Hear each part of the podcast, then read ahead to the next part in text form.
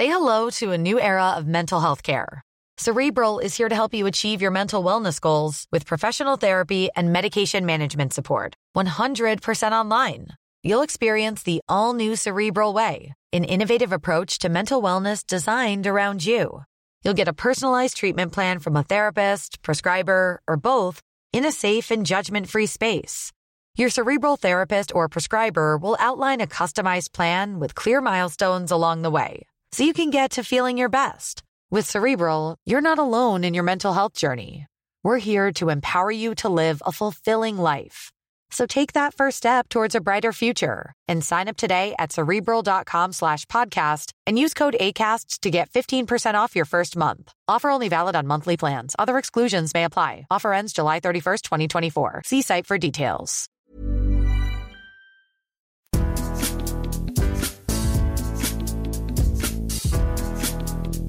Salut à tous, je suis Martin Mosny, journaliste à Eurosport. Salut à tous, c'est Cyril Morin, journaliste à Eurosport également. Bienvenue, nous sommes mercredi, nous allons parler évidemment de l'actualité des transferts et donc du mercato. Bienvenue dans Mercredi Mercato, l'émission qui fait basculer les transferts, qui fait basculer les deals au dernier moment. Sachez, et on ne peut pas citer de nom de joueurs, mais qu'il y a des transferts qui ont été faits uniquement, uniquement parce que Cyril en a parlé.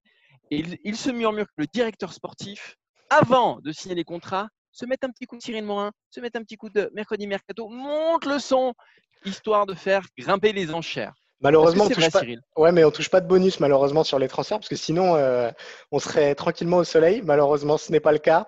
Euh, mais on est évidemment ravis euh, pour ce nouveau numéro de Mercredi Mercato de vous accueillir dans notre podcast. Évidemment, Martin, on va le rappeler.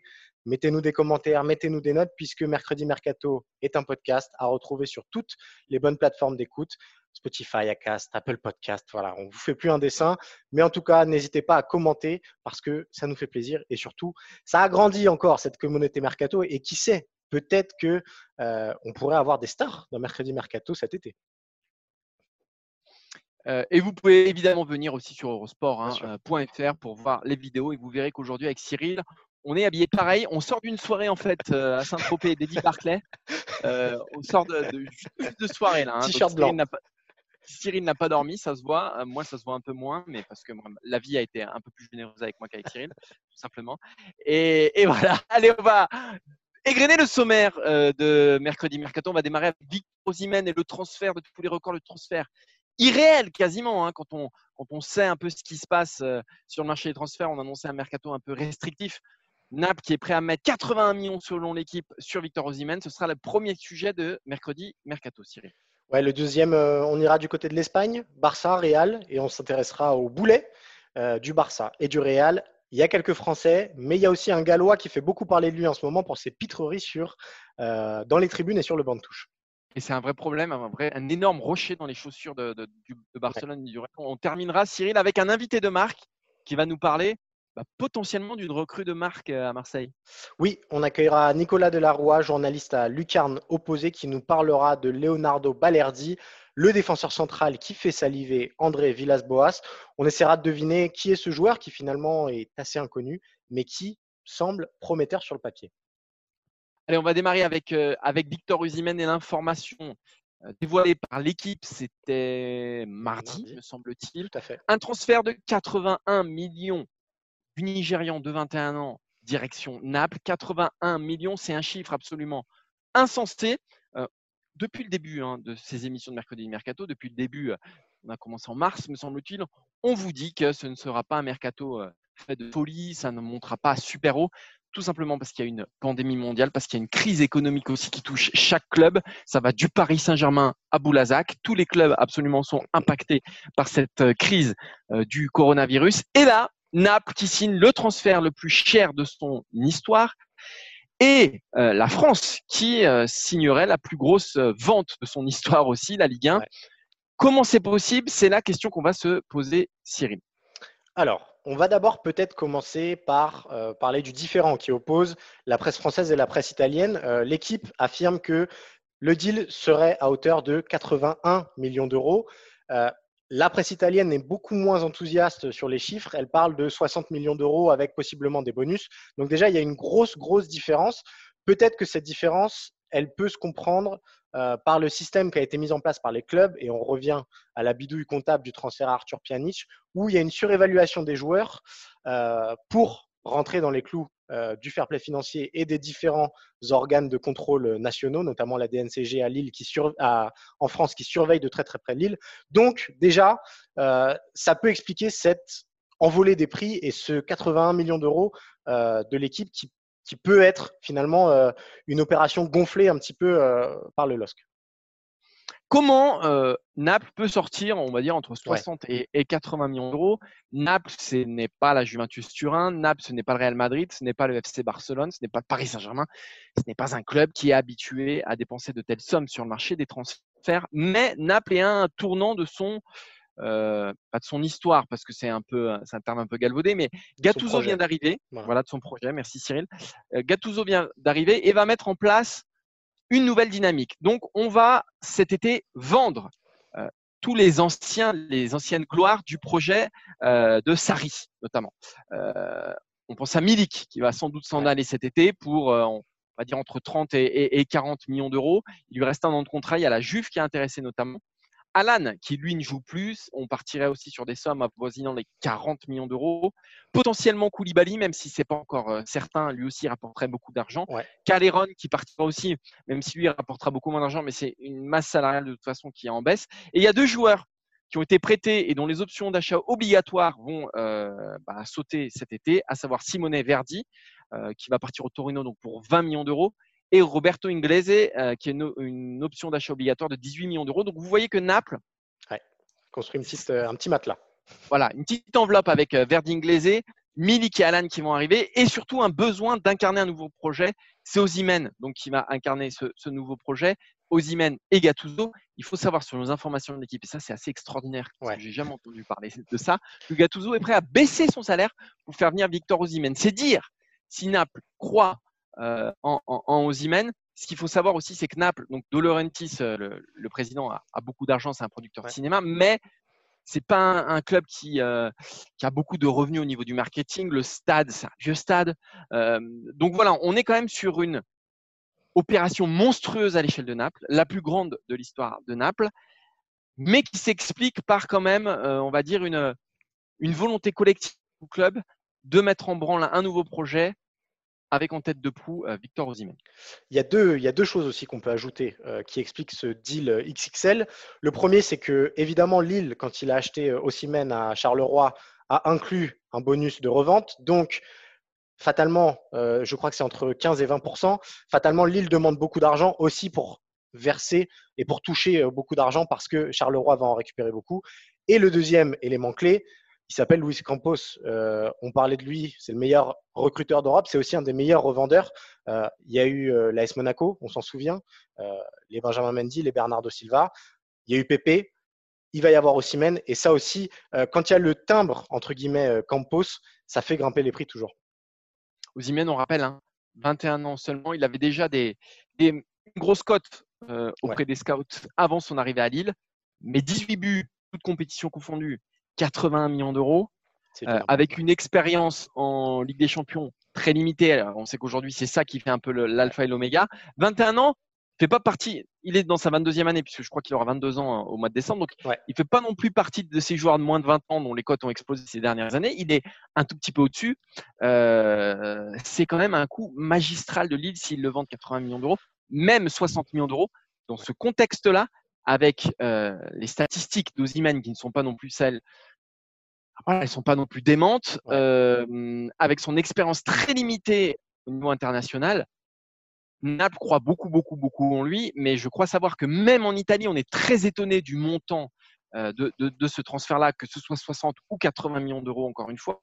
Euh, là, on est sur un transfert gigantesque. On est au-dessus on va prendre un autre exemple. On va prendre celui de, Nicolas Pepe qui est parti la, exactement. La jurisprudence aurait dû, aurait dû jouer là-dedans quand même.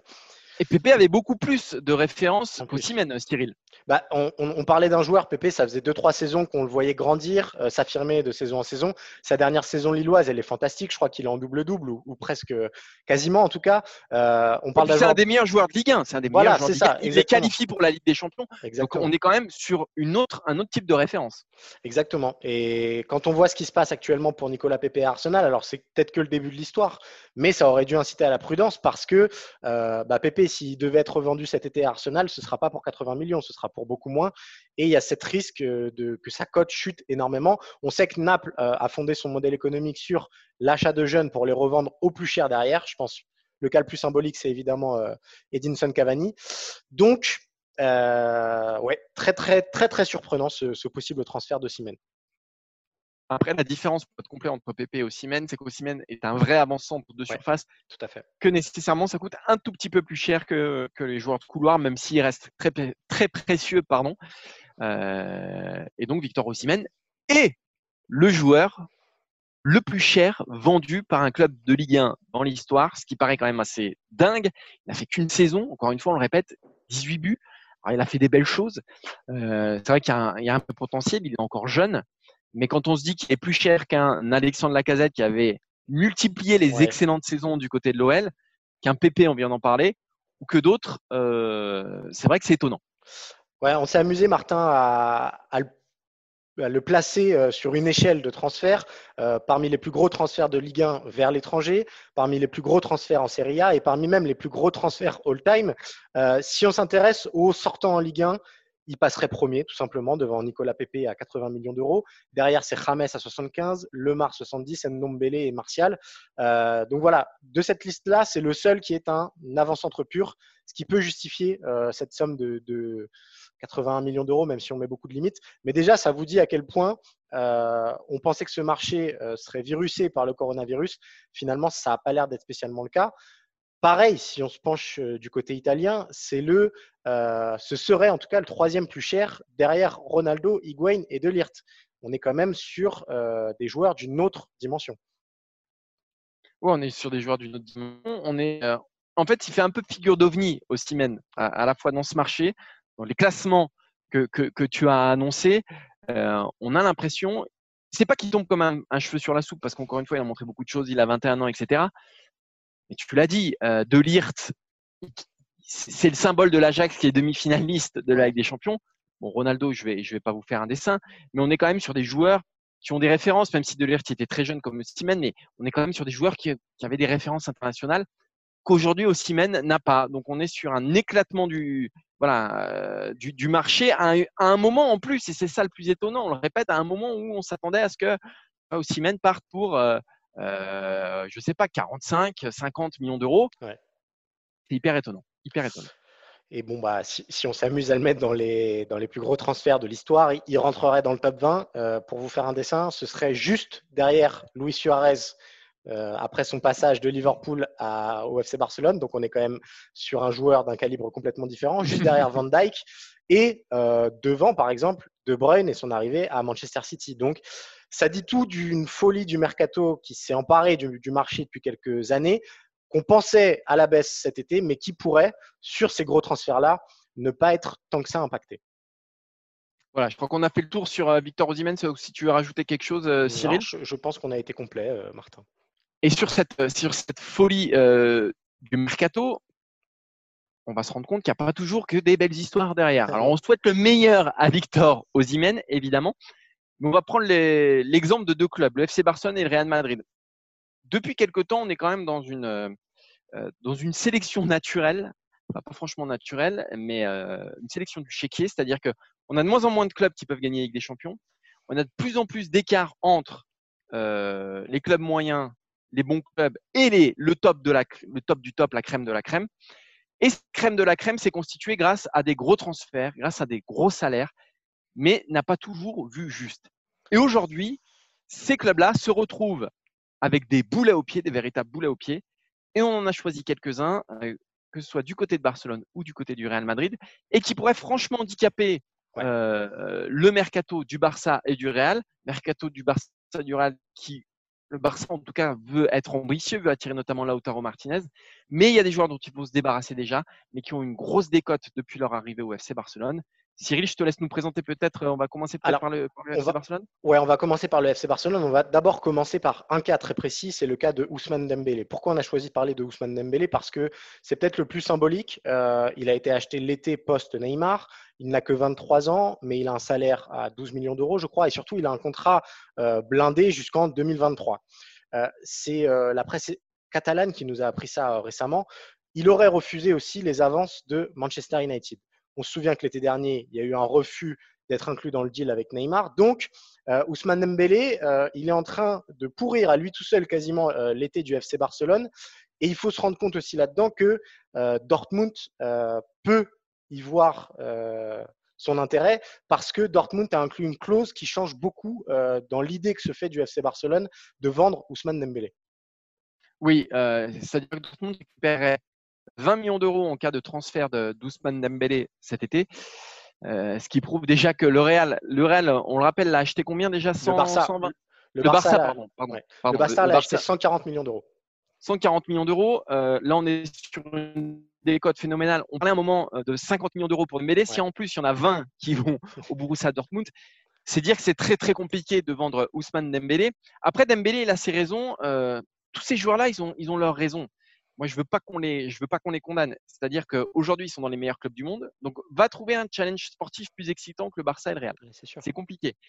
Et si aujourd'hui Dembélé s'en va, son aventure au FC Barcelone sera définitivement euh, définie comme un échec. S'il reste, il se donne la chance de réussir dans l'un des deux clubs, un des deux meilleurs clubs du monde, et dans le club qui le faisait rêver enfant. Donc aussi, il faut comprendre que les responsables ne sont pas forcément ces joueurs-là, mais aussi les clubs qui ont peut-être trop misés, qui ne sont peut-être pas assez renseignés avant. Et le cas de Dembélé, il est symptomatique euh, de ça. C'est-à-dire que le Barça l'a évidemment surpayé. Il était très jeune, il sortait de, certes de bonnes saisons avec Dortmund, mais ce n'était pas non plus une référence mondiale. Il l'a payé comme une référence mondiale. Et aujourd'hui, le Barça le paie effectivement euh, le cas Dembélé. Il y en a d'autres, Cyril Alors, oui, évidemment. Donc, il y a Dembélé, 140 euh, millions d'euros, salaire à 12 millions. Euh, Dembélé, on a calculé, il a raté 52% des matchs du Barça depuis son arrivée sur blessure. Donc, ça prouve aussi à quel point euh, sportivement, il n'a il a pas répondu aux attentes et financièrement, il fait beaucoup de mal à la masse salariale du Barça parce que sportivement, il n'apporte pas suffisamment. Le deuxième cas, et il faisait la une euh, de, de Sports mardi, si je ne m'abuse, c'est Samuel Umtiti. Alors lui, c'est différent parce qu'entre 2016 et 2018, c'était quand même une référence du FC Barcelone. Il n'a pas été payé très très cher puisqu'il il a été payé 25 millions d'euros à l'époque euh, du côté de l'OL. Mais depuis 2018, cette fameuse blessure, euh, on sait qu'il s'est un petit peu sacrifié pour l'équipe de France qui n'avait pas plu au FC Barcelone. Depuis 2018, Umtiti n'a joué que 33 matchs et surtout, il n'est plus du tout considéré comme un titulaire au FC Barcelone. Et là, euh, la presse espagnole parlait hier d'un prêt euh, à la S-Rom, à la Lazio ou au Torino. Donc, on est dans un déclassement sportif euh, terrible. Et ce qui explique aussi pourquoi ces joueurs-là ne veulent pas partir, et ce qui explique pourquoi ils sont aujourd'hui. Enfin, le, Barça traîne, traîne ses boulets au pied parce que Samuel Umtiti, avec ses blessures, le problème, c'est qu'il ne joue pas il n'est pas en mesure de jouer et que si l'anglais ou Piqué se blesse, on est sur une, vraie, une vraie fragilisation euh, du, du, FC Barcelone. Donc là, là c'est un vrai problème pour le FC Barcelone qui se retrouve avec un Umtiti qui ne peut pas jouer. Donc, quelle est la solution? Euh, c'est très compliqué. Il y a un troisième boulet du côté du FC Barcelone. Alors, ouais, on l'a un petit peu oublié parce qu'il s'était euh, envolé du côté de la Bavière euh, l'été dernier. C'est évidemment Philippe Coutinho. Lui, c'est pareil. Il a été payé 140 millions et 20, 20 millions de bonus à l'époque. Il était censé remplacer Neymar. Il a un salaire monstrueux, entre 12 et 14 millions d'euros selon les estimations. Mais on se rend compte que sa valeur actuelle n'a absolument rien à voir avec ce qu'a payé le Barça à l'époque on parle d'une valeur entre 50 et 70 millions d'euros si on est vraiment très généreux. Alors, il a encore une certaine cote sur le marché anglais, donc peut-être qu'il va trouver preneur. Mais euh, le Barça a évidemment perdu beaucoup plus d'argent qu'il n'en a gagné avec Philippe Coutinho. Ça, on est d'accord. Euh, Coutinho, Umtiti, Dembélé, ce sont des joueurs qui ont coûté cher, pas surtout Dembélé et Coutinho, parce que finalement, Umtiti, l'investissement n'était pas, était pas dément. Le problème, c'est qu'est-ce qu'on fait de ces joueurs-là? Aujourd'hui, le Barça veut les intégrer dans des deals euh, ils ne veulent pas partir, en tout cas Umtiti et Dembélé. Aujourd'hui, le Barça, s'ils les vendent, ils seront, ça sera forcément à perte, surtout Dembélé et Coutinho, qui vont à eux deux, on le rappelle, coûter 285 millions d'euros. Aujourd'hui, à eux deux, ils valent combien? 100 millions peut-être? Ouais, si, si, on est généreux, 100, ouais, 100, 100, 120, allez. Si on est généreux, si on est généreux, c'est 100, ça fait une décote de 50%. Est-ce que le Barça peut se permettre ça C'est compliqué. Derrière, il y a une énorme masse salariale aussi. Donc, on est, si vous voulez, dans un espèce de cercle vicieux qui fait que le Barça aujourd'hui est dans une position attentiste sur ce marché des transferts et en grande partie, en grande partie, à cause de ces deux joueurs-là. Le Real Madrid, c'est pareil. C'est un peu pareil. C'est un peu pareil. Alors, il y, a, un peu plus de réussite sportive cette saison, euh, mais il y en a un qui fait beaucoup parler de lui ces dernières semaines, c'est évidemment Gareth Bale, euh, qui est en train de faire euh, le buzz chaque jour, soit en faisant des grimaces, soit en mimant la sieste sur le banc du Real, soit en, en faisant des jumelles en tribune. Gareth Bale, alors, c'est un laps de temps beaucoup plus long puisqu'il est arrivé en 2013, si je ne m'abuse. Donc, il y a eu quand même euh, beaucoup, beaucoup de choses qui se sont passées avec Gareth Bale. Il a marqué des buts décisifs très importants pour le Real Madrid. Mais... Notamment en finale de Ligue des Champions. Donc, voilà, c'est incomparable avec un, Ousmane Dembélé. Mais il reste aujourd'hui un vrai boulet, Sur, euh, sur les dernières saisons, c'est uniquement 40 matchs sur les 115 possibles euh, du Real Madrid. Alors, il y a des blessures, il y a des mises à l'écart. On sait qu'en plus, euh, il y a eu des mots très durs dans la presse entre Zinedine Zidane et son conseiller, euh, le conseiller de Gareth Bale. Donc voilà, on est sur une situation qui est inextricable. Gareth Bale ne reviendra pas un joueur important du Real Madrid, mais il est à l'heure actuelle invendable parce que son salaire de 15 millions d'euros, personne ne peut se l'offrir pour un joueur qui, sportivement, n'apporte pas les garanties suffisantes. Le problème avec Bale, il y a un problème de, il y a eu un problème de blessure aussi. Aujourd'hui, est-ce qu'il est fiable physiquement? Finalement, personne ne le sait puisqu'il n'enchaîne pas les matchs. Donc, est-ce qu'on va investir sur Gareth Bale Pas tant en indemnité de transfert? Parce qu'aujourd'hui, Bale, il a quoi? Bale, il n'a que 30 ans quand même. Hein, je le rappelle quand même. Il, voilà, il, lui reste quand même quelques belles années devant lui. Ça, ça a été quand même un joueur absolument formidable. Mais aujourd'hui, c'est combien Bale? C'est 30, 40 millions d'euros, à peine plus. Est-ce qu'aujourd'hui, il y a un club qui est capable euh, de sortir cet argent-là de sortir un énorme salaire, parce qu'on ne baisse pas les salaires de, ces joueurs-là, pour investir sur un joueur qui a très peu joué ces dernières années, qui a eu quand même quelques problèmes de blessure du côté du Real Madrid, euh, c'est franchement compliqué. Il y a le cas aussi euh, James Rodriguez, qui est lui le deuxième boulet. Lui, le problème, euh, c'est qu'il a eu sa chance dans un autre club, à savoir le Bayern Munich. Ça n'a pas fonctionné. Il a été quand même prêté et assez longtemps. il a très très peu joué. Cette saison, c'est cinq titularisations en Liga. James, c'est pareil, 29 hein. Rames, 29 ans, euh, c'est dire s'il lui reste quand même euh, lui aussi des belles années devant lui. Mais qui va investir sur, sur Rames Rodriguez qui n'a pas fait l'affaire du côté du Bayern Munich, qui ne fait pas l'affaire du côté de Zinedine Zidane et du Real Madrid, qui finalement se cherche quand même depuis plusieurs années. Il y a un vrai doute qui entoure le niveau réel de Rames Rodriguez. Il a été acheté 75 millions d'euros. Il est à 6,5 millions d'euros de salaire euh, par an. Là encore, euh, ces deux cas-là, Bale et, Rames, donc on a plus de 20 millions d'euros de, salaire pour les deux, bah, ça handicape fortement le, Real Madrid sur le marché des transferts. Et on termine avec un petit dernier, euh, Martin, puisque c'est un petit nouveau en plus. C'est évidemment Jovic qui a été acheté euh, l'été dernier à Francfort, euh, acheté au prix fort, 60 millions d'euros quand même.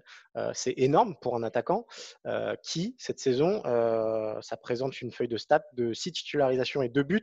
On sait qu'en plus, il a fait polémique pendant le coronavirus. Donc, le Real veut s'en débarrasser, mais sa valeur actuelle à Jovic, elle a, elle a déjà divisé par deux, fatalement. Donc, donc le Real est, perdant dans cette opération. Là on, est, là, on est sur une autre erreur, on est sur une erreur de scouting du Real Madrid, on est sur une erreur de, casting parce que est-ce qu'ils se sont trompés? Ils prennent le meilleur joueur de première ligue euh, qui leur a rendu de fier service. Euh, voilà, on peut pas dire qu'ils soient trompés, mais on est là, on est typiquement sur une grosse, grosse, grosse erreur de casting. Et en plus, si tu le revends au bout d'un an euh, à 30 millions d'euros, là, tu es vraiment, vraiment perdant. Parce que si tu revends Bale, au bout de tant d'années, tu peux te dire que le prix du transfert a été un petit peu amorti. Là, si tu divises par deux, euh, ce serait un énorme coup dur pour le Real Madrid.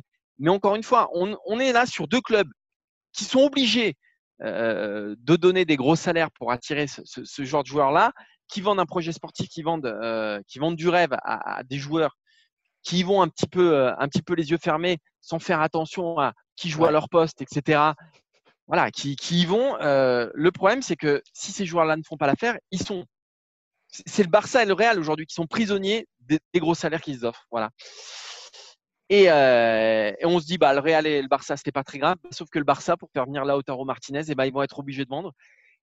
Et peut-être que sans Coutinho et sans, sans Dembélé, bah, il, serait déjà, il serait déjà barcelonais, euh, Lautaro Martinez. Donc c'est un vrai gros souci. Ces boulets que se traîne le, le Real. Alors, c'est pas les seuls clubs. Hein à se traîner des boulets. Hein. Du côté du Paris Saint-Germain, on a un certain Ressé. du côté d'Arsenal, on a un certain Mesut Özil. bien sûr.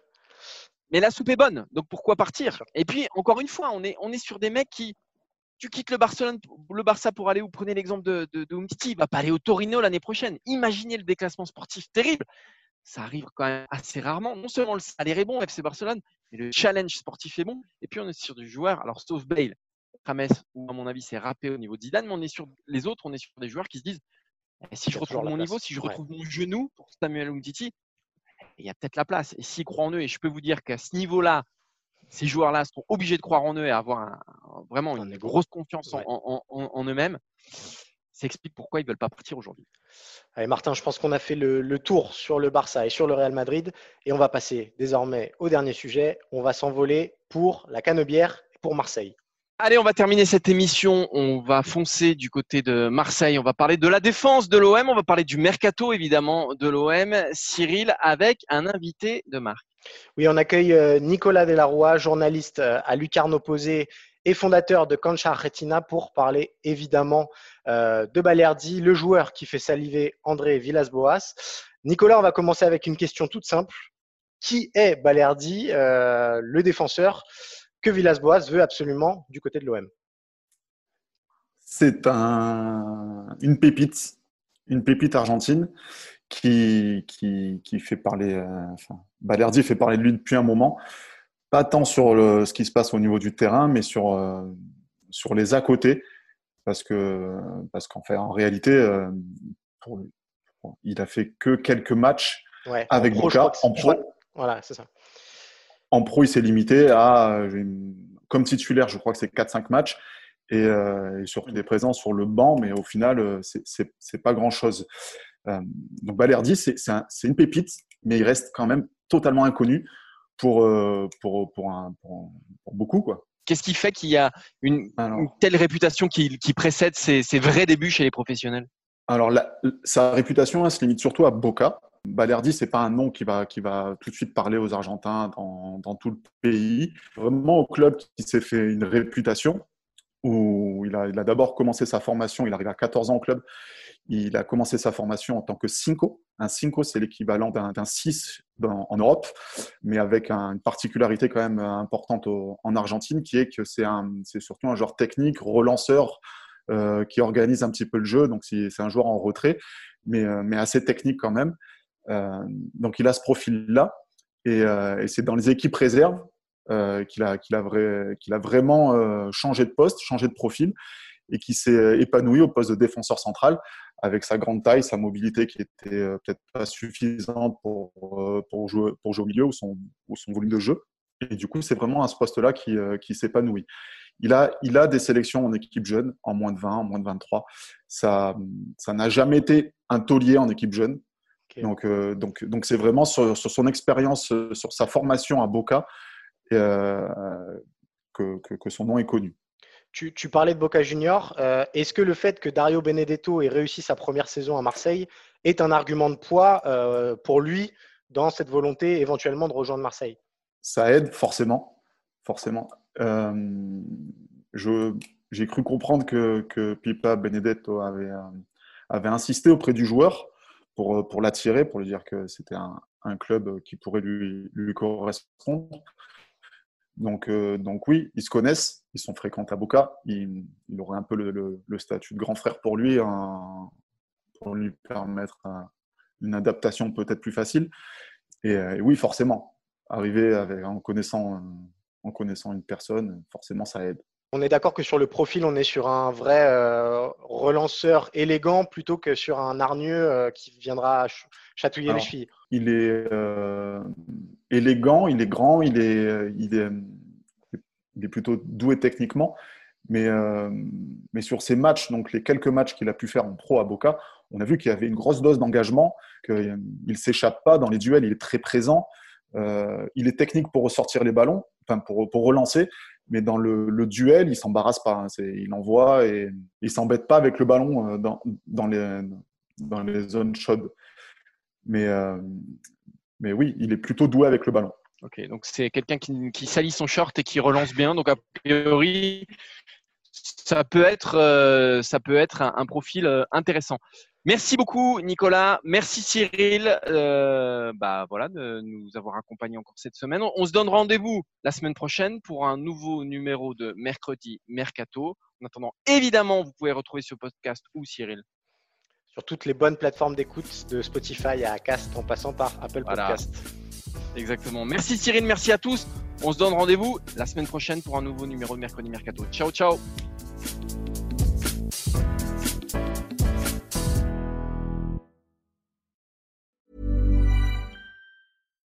Botox Cosmetic, out of botulinum toxin A, FDA approved for over 20 years. So, talk to your specialist to see if Botox Cosmetic is right for you.